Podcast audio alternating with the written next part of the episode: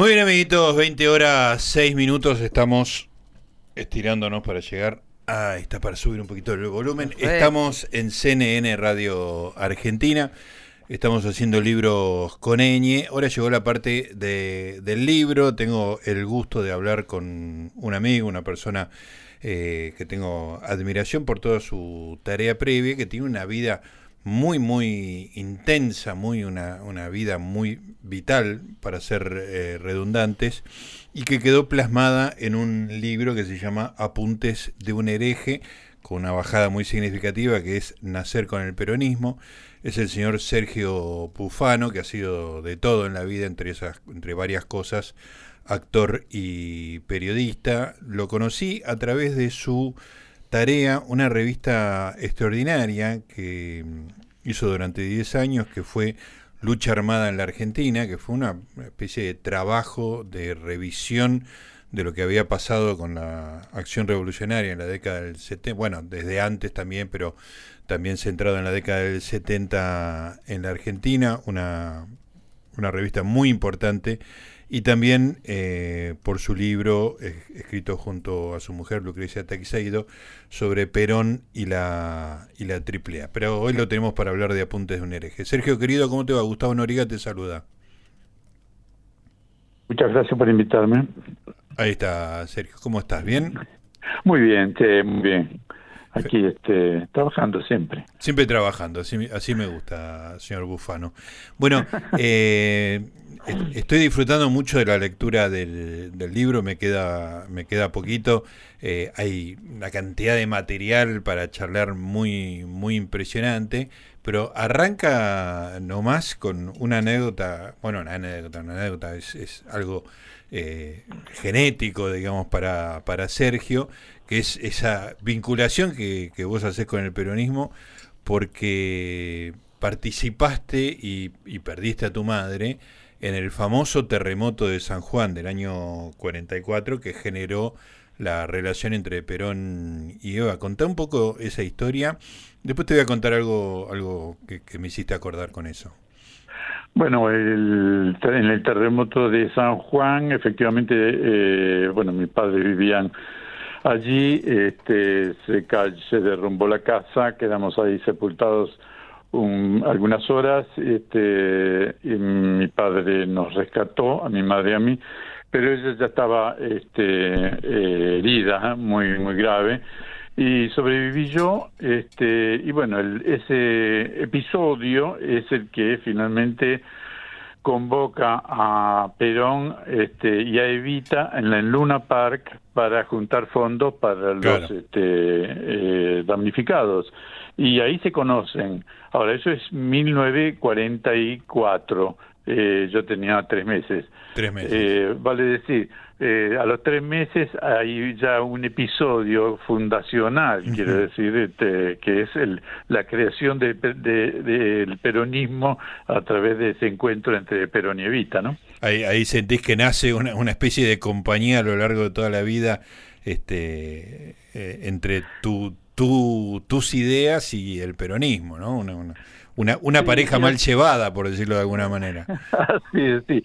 Que empieza también, este, que sigue, prosigue con mi abuelo, que era poeta, escritor, este, y que fue censurado por, este, por Eva Perón, porque escribió artículos en, este, hablando en contra de este del eje en la guerra de Europa y a favor de los aliados, ¿no? Claro. Bueno, y eso le, quitaron las cátedras, lo echaron y además, bueno, a partir de eso, toda la historia, mi relación con el peronismo ha sido conflictiva y trágica también. ¿no? Trágica también. Déjame contarte una, una pequeña anécdota de una, una persona que yo quiero mucho, productora de otro programa de radio. Cuando vos viniste a Radio Ciudad, trataste con ella, con, con Mercedes, eh, viniste a Radio Ciudad para hablar de Perón y la AAA. Y la mamá de Mercedes eh, tuvo la misma experiencia, por decirlo de alguna manera. Era bebé en el terremoto, es sanjuanina, eh, era sanjuanina, era, mm, era un bebé eh, durante el terremoto. Y ah. Ah, la, la, la, mamá de, de esta señora eh, había salido de la casa a comprar algo, había dejado el, el bebé solo, era, digo, era un pueblo San Juan en el 44, ¿no? No era una, ciudad inquietante. La, la, señora había salido, había dejado el bebé en la cuna. Se produce el terremoto y la señora vuelve desesperada a la casa y descubre que una viga había caído de manera de obturar todo lo que cayera arriba de la cuna. Wow. Con lo cual, esta, esta mujer, bueno, obviamente se salvó, salvó eh, absolutamente ilesa y era la única persona que estaba en la casa. María Luisa Sánchez Pagano, la, recuerdo con mucho cariño.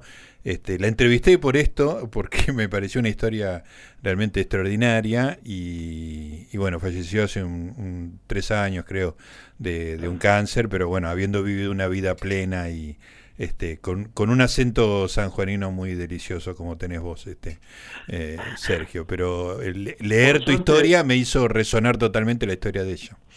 Claro. Bueno, en San Juan murieron 10.000 personas, ¿no? Fue una tragedia gigantesca, ¿no? Sí, pues además, digo, no, no, no tengo el dato, pero la población de San Juan no debe haber sido... Era chica, claro, pero no quedó nada de la ciudad. Claro. Realmente se derrumbó todo. Eran paredes de adobe, eh, de frágiles, en fin, eso. Bueno, y vos después contás eh, la historia, eh, hay una historia muy linda de relación con tus abuelos que en definitiva fueron quienes te criaron, digamos, ¿no? Claro, los que me crían son eh, mis dos abuelos, este, el poeta, que ya dije, Alfredo Bufano, y, mi abuela Ada, este, y yo crezco con ellos. Eh, mi abuelo muere cuando yo tengo nueve años, mi abuela muere cuando yo tengo dieciocho, más o menos, este y bueno eh, pero la relación de padre madre la ejercieron este mis abuelos no bueno y, una digo el, los que tienen mi edad este recuerda mucho a Ariel Bufano este que titiritero este muy muy conocido sobre todo en, en determinada época que fue tu hermano tío, eh, contás cómo es la relación porque es muy curiosa. porque él era el menor, el hijo menor de mis abuelos, ¿no? Y cuando yo llego a este como un huérfano desamparado a, la casa de mis abuelos, él tenía 12 años. Entonces, eh, se convirtió de ahí en adelante en mi hermano mayor con este con todo lo que eso significa. Eh, él me lo escribió varias veces en cartas y demás lo que era este llegar este un niño huérfano rubiecito lindo y demás y le quitaba el el puesto de hijo claro. Claro. Ah, ah, así que había celos y es pero siempre nos llevamos muy bien, tuvimos episodios este, eh, difíciles, pero eh, eh, siempre fue una relación como de dos hermanos, ¿no? Es decir, él era mi hermano mayor y me, y me crié al lado de él haciendo también títeres, ayudándolo este, en el teatro y eso. Es, muy emocionante. Además hay una cosa que me gusta mucho de tu recuerdo, Sergio, que es el hecho de, de cuántas cosas quedaban escritas en esa época. Ahora es todo mucho más difícil, digamos, eh, en ese sentido, porque todo es rápido, urgente y no hay, no hay papel, no hay virome, todo es este, digital y, y sin registro. Pero vos contás este, un desencuentro eh, fulero con, con, tu tío barra hermano y, la, y, la, solución posterior. Y es muy conmovedor porque es todo, se escriben, eh, se arreglan escribiéndose, ¿no? Este, es muy linda esa historia. Claro, eh, yo estaba clandestino, este, me buscaba la policía, el ejército, y ya me iba para México este, y le, le una cita para encontrarnos. Y él no va, tiene miedo de encontrarse conmigo en un bar. Entonces yo me enojo, bueno, era, este, eh, era mi hermano mayor, eh, ¿cómo no me va a ver? Me enojé muchísimo, le mandé una carta durísima y después y me fui. Y pasaron varios años hasta que de pronto me di cuenta que él no había ido porque tenía cinco hijos. Claro. Ariel tenía cinco hijos y ir a encontrarse con un subversivo en un bar corría el riesgo de este, que lo mataran a él y bueno, y los hijos y la mujer, en fin. eh, tenía razón en no ir. Eh, eso lo tuve que reconocer. Lo, entendiste este, tarde, digamos, lo entendiste más tarde. Efectivamente, pero la reconciliación fue magnífica, sí, magnífica, muy emocionante además. Qué lindo. Decime si tengo el dato bien, eh, Sergio. ¿Uno de los hijos de, uno de esos cinco hijos es Vicentico? Vicentico. Ah, mira. Así es. Qué familia de familia de artistas, ¿no? Este, Algo así, sí, sí, familia de artistas, de artistas y de toda clase. Fue una familia numerosa, así que tuvimos este, toda clase de profesiones. claro, había posibilidades de cubrir todas las profesiones, pero no. Eh, evidentemente había mucho, muchos artistas. Después nos vamos a meter con tu vida artística, Sergio, pero bueno, ya metiste el tema de la de la militancia armada que le da un, un cariz al libro muy, muy interesante. Me gustaría que, nos cuentes un poco cuál, cómo fue tu, tu, militancia en la década de no, no solo 70, sino 60, empieza antes, este, y, de armas tomar, digamos, ¿no? Claro. Empieza en la adolescencia por un eh, paso fugaz, efímero por la juventud comunista, este, muy, muy poco tiempo, y luego en el MLN, el Movimiento de Liberación Nacional, que dirigía Ismael Viñas, este, de, donde estaba Ramón Alcalde, es decir, una dirigencia, éramos de izquierda, pero no, este, no izquierda armada. Ah, por supuesto, éramos, estamos hablando de 1962, 63. Todavía no estaba eh, muy desarrollada la idea de la lucha armada. No, para nada, no, no. Este, eso recién se inicia después de este, la muerte del Che y sobre todo con la, eh, particularmente con la subida de Onganía, ¿no? El golpe de Estado a Ilia. Este, y bueno, y ahí a partir de eso me ingreso en los 70, a enero del 70, a, a la FAL, Fuerzas Argentinas de Liberación, que es un grupo efectivamente armado, dispuesto este, como, como el ERPO, como Monteneros, aunque no tan este, estrepitoso. Cuando digo estrepitoso, quiere decir no poníamos bombas, eh, bueno, eh, no asaltábamos cuarteles, ni matábamos este, eh, policías, militantes, militares, etcétera. Pero, por ejemplo, hacían secuestros para financiarse, digamos. Exactamente, esa es una de las cosas que me pesaba y por eso escribo el libro. Es decir, el, libro lo escribo por dos razones. La primera es porque tengo que hacerme cargo del pasado. Yo creo que uno tiene que hacerse cargo de lo que hizo, ¿no es cierto? Sí. Este, y la segunda razón es que, bueno, hay que salir al paso de toda esa versión heroica de los años 70 y la guerrilla este, eh, valiente que luchó por la liberación, etcétera, etcétera. Sí, sí, sí, todo eso está eh, interesante, pero además hicimos sufrir a mucha gente. Mm, y eso, eso es algo que te pesa en tu alma, digamos. Me pesa, exactamente, me pesa eso, me pesa ver además este, instruido a jóvenes que después este, perecieron, este, murieron en cámara de tortura o en o en enfrentamientos este, con la policía o el ejército. Sergio, déjame, déjame contarle a la gente que el libro es muy franco, no hay elipsis o, eufemismo, vos contás tu, tu, experiencia militante con mucha honestidad, digamos, ¿no? Este, eh, hay, eh, eh, se nota el, el, intento de que las cosas sean claras, que se sepa en qué participaste y qué es lo, tu, tu proceso respecto de eso. Sí, sí. Cuento todo lo que me acuerdo, este, eh, y trato de no minimizar los episodios. Es decir, si, secuestras a una persona este, y después la liberas, esa persona durante su secuestro ha sufrido, ¿no? Ha sufrido, tiene miedo. Y bueno, eh, hay que hacerse cargo de eso, ¿no? Que hicimos este, sufrir a mucha gente.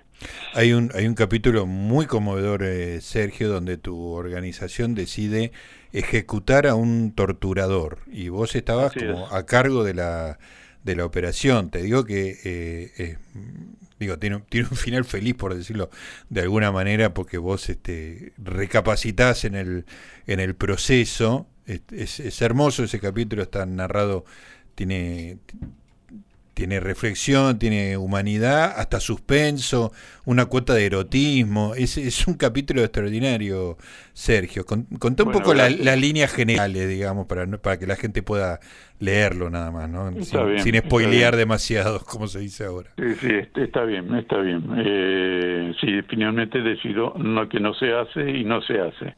Eh, y esa es una de las cosas que de las cuales en esa autocrítica o en este autorretrato que es el libro, una de las cosas que eh, me felicita este, mi alma es que nunca maté a nadie. Entonces, este, bueno, eso eh, no es poca cosa.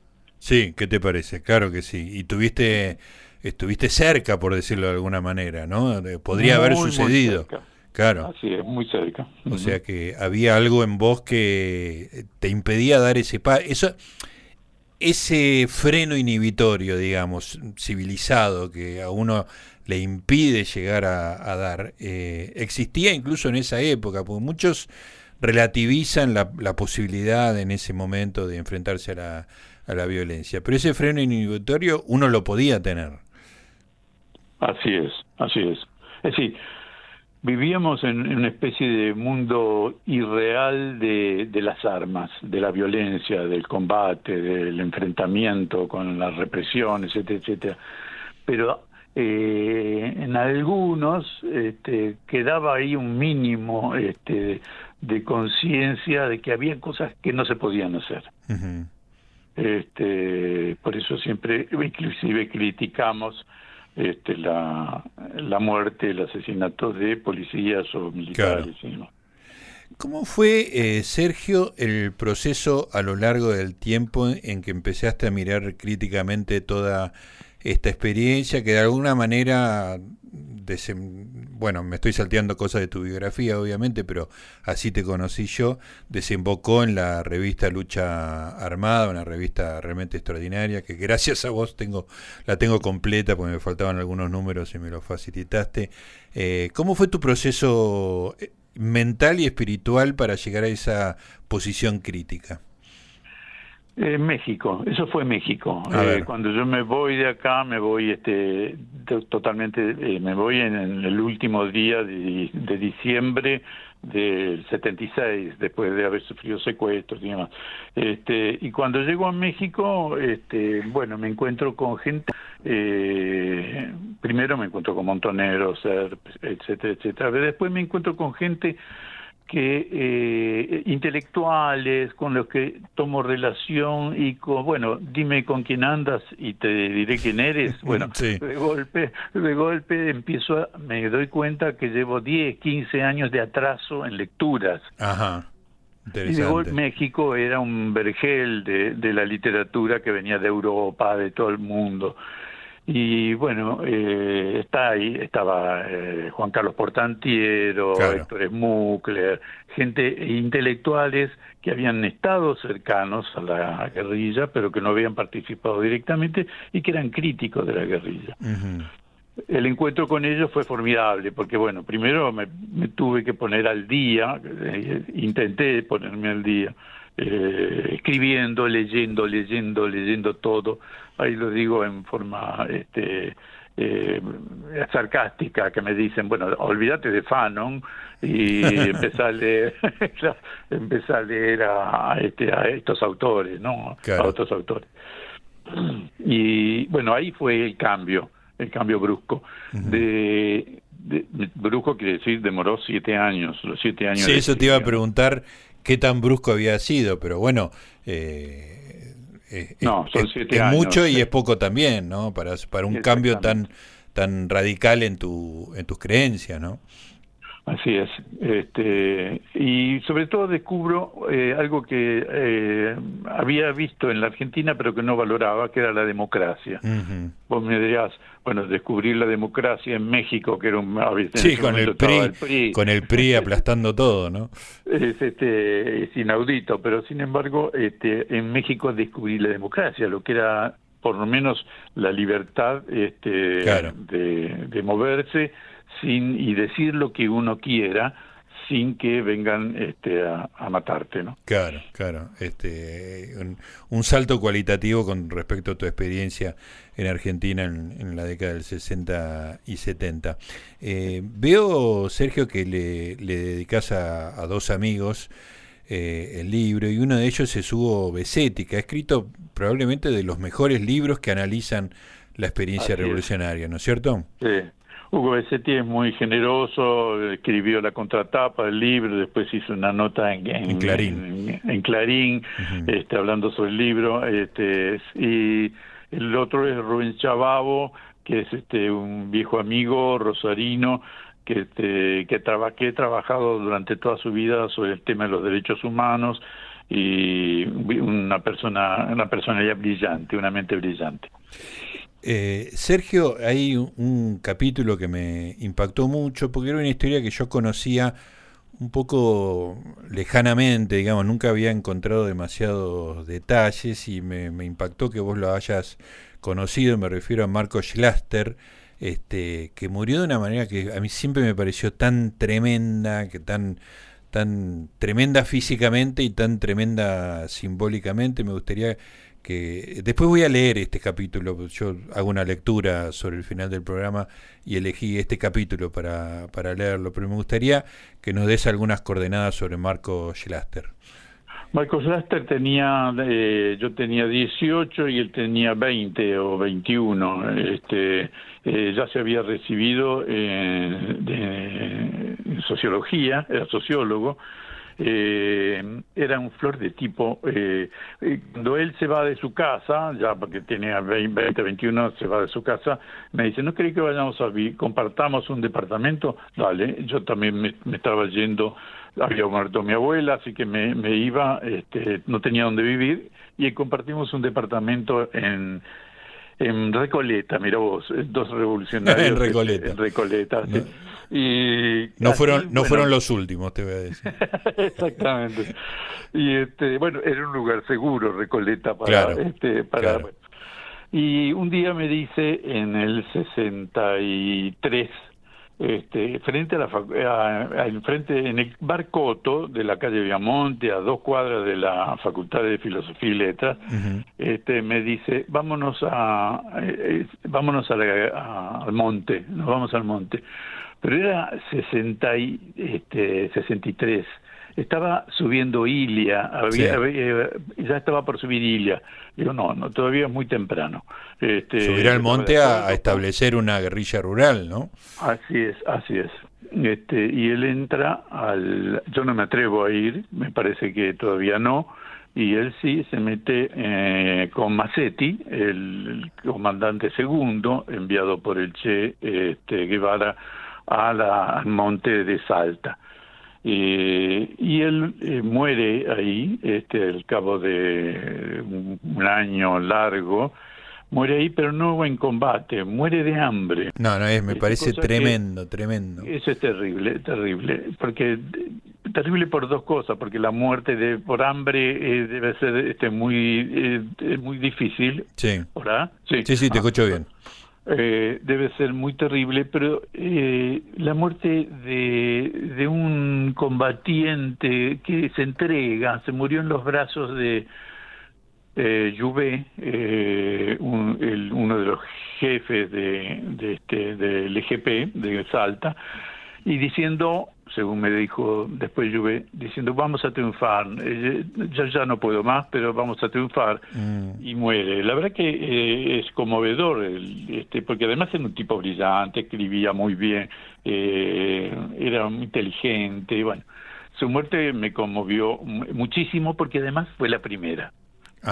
Cuando murió Marcos, este, fue el primero que yo conocí, compañero, amigo, militante que muere este, eh, tomando las armas. ¿no?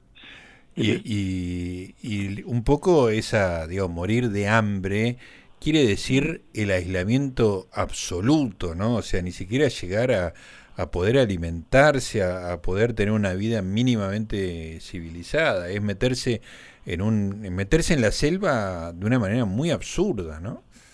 Yo creo que eso refleja, en, en primer lugar, y algunos pueden enojarse, el, aventurerismo del Che Guevara este, y el aventurerismo sobre todo de Massetti, que este, se convirtió en una especie de este, Pol Pot eh, fusilando a sus propios compañeros, porque Massetti nunca llega a entrar en combate y, si, y, los únicos tiros que dispara es para matar a dos chicos cordobeses, estudiantes que no, no soportaban vivir en, la, en el monte. ¿no? El, el, proyecto, por traidores. el proyecto de Massetti era un, proyecto ideado por el Che, que era arrancar una guerrilla que después eh, se encontrara con el Che en, en Bolivia, supongo, digamos, una, una especie de, de, gesta liberadora eh, continental. Continental, continental, esa es la palabra, sí. Y eh, el, el, Che no murió, el Che murió, el Che murió fusilado, pero también vivió en la miseria total y sin el,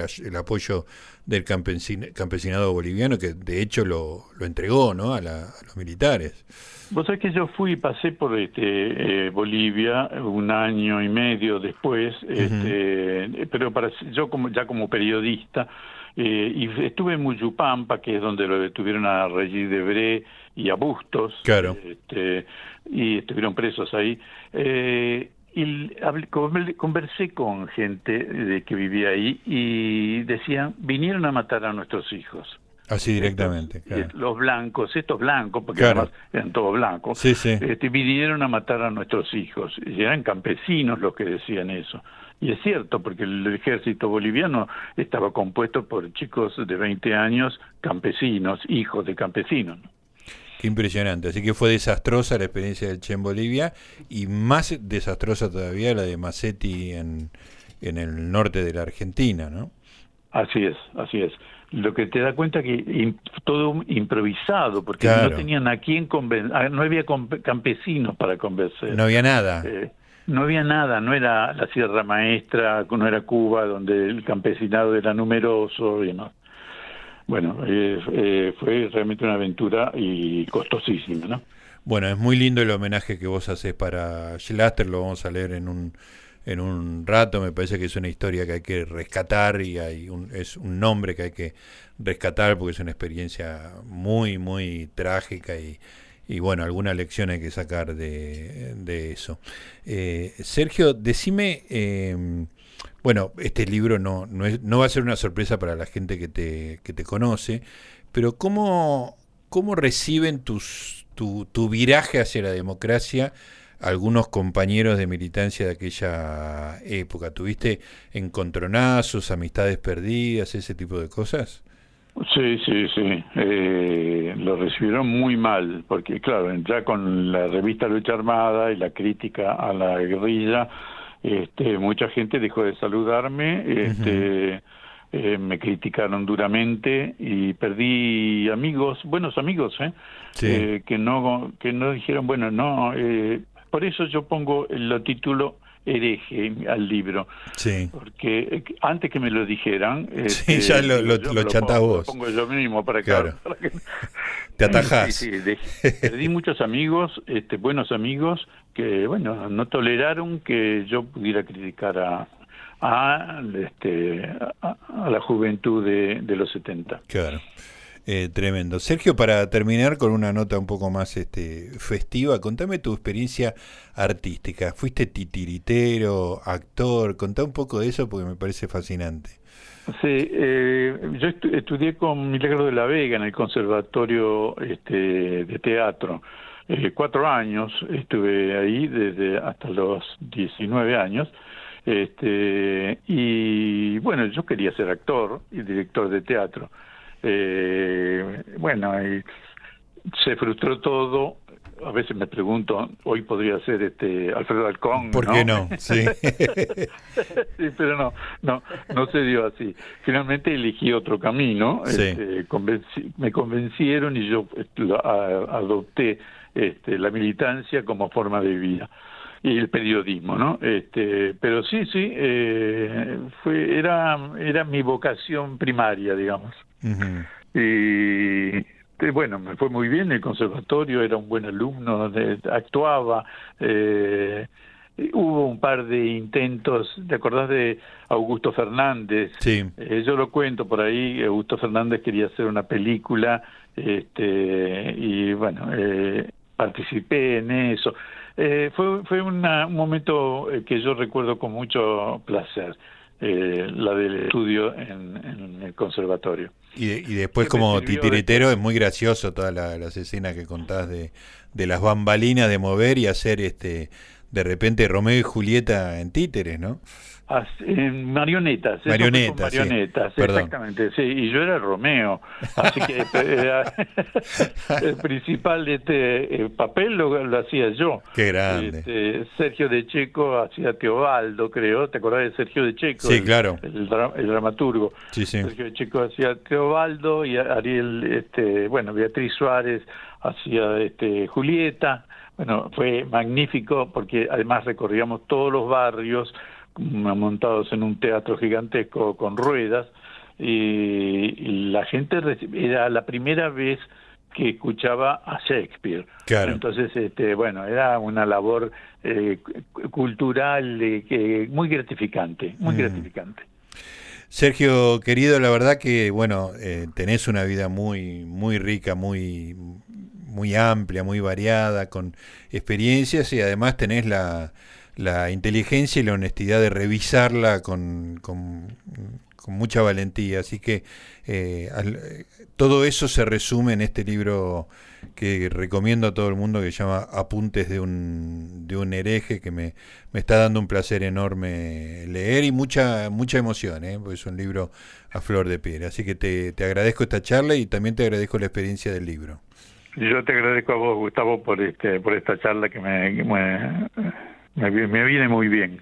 Qué bueno. Sobre todo hablarlo, porque una cosa es escribirlo y después hablar, otra cosa es hablarlo. Está lindo charlarlo. Sergio, te mando un gran abrazo. Igualmente, un abrazo para vos, es muy grande. Ahí estaba, Sergio Bufano, un grandísimo personaje, ¿eh? una persona inteligente, eh, con una vida muy vital, muy plena y con una honestidad para revisarla que no, no es muy común. ¿eh? Así que esto es Editorial Losada, Apuntes de un hereje se llama, un libro súper recomendable.